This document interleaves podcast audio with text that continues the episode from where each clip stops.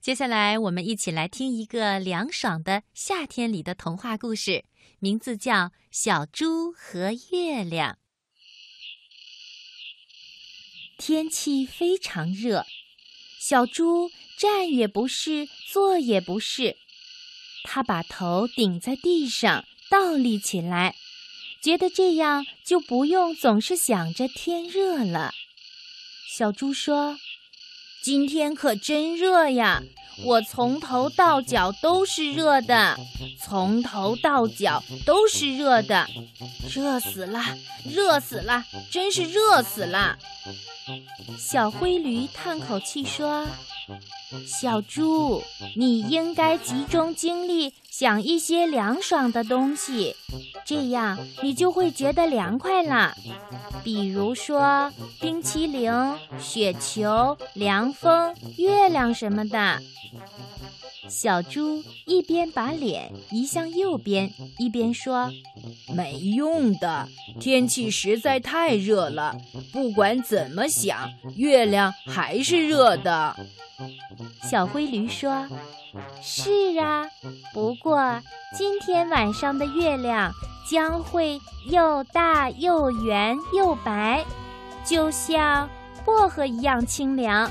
不管什么时候。”只要我想到它，就觉得凉快了。小猪努力把月亮想象成一块像薄荷一样的乳白色的冰。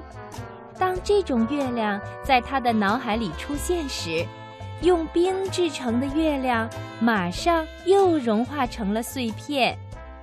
小猪又开始想稀泥坑，但是他刚想到这儿。就觉得稀泥坑也变干了。接着，小猪又开始想他最喜欢吃的果味冰淇淋，但是果味冰淇淋也融化了。可是小猪还是觉得特别热。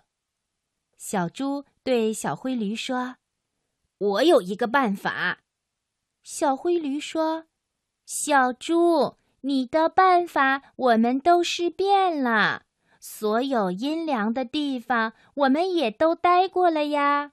我们也把头顶在地上倒立过了，还能有什么好办法呢？小猪说：“如果我用嘴吹你，你用嘴吹我，我们俩就都会觉得凉快的。”嗯，你的办法也许会很灵验呢。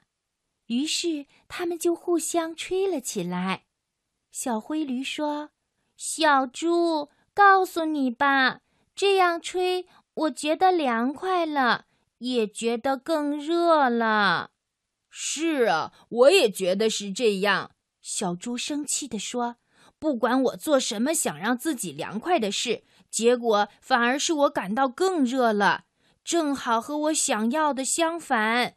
我真奇怪。”这是怎么回事？小猪说完，突然站了起来。小灰驴问：“小猪，你想到哪儿去呀？”“你一会儿就会明白的。”小猪一边说，一边走进仓库。他到处的寻找，终于找到了一个他想要的装满了旧衣服的箱子。不一会儿。小猪把旧衣服穿在了身上，然后走到外面的阳光下。哎呀，小猪，这样你会更热的。没关系，这些衣服可以让我凉快的。你好好看一看，它们是怎么让我凉快起来的。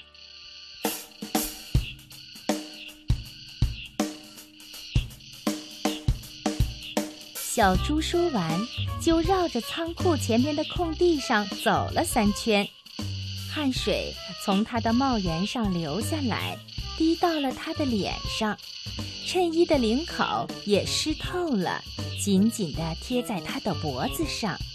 小猪不再走了，他摘下凉帽，把它扔在了地上，立刻有一阵舒服的微风轻轻地吹拂着他的头。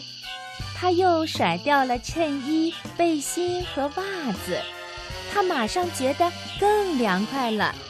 它又把两只凉鞋都踢掉了。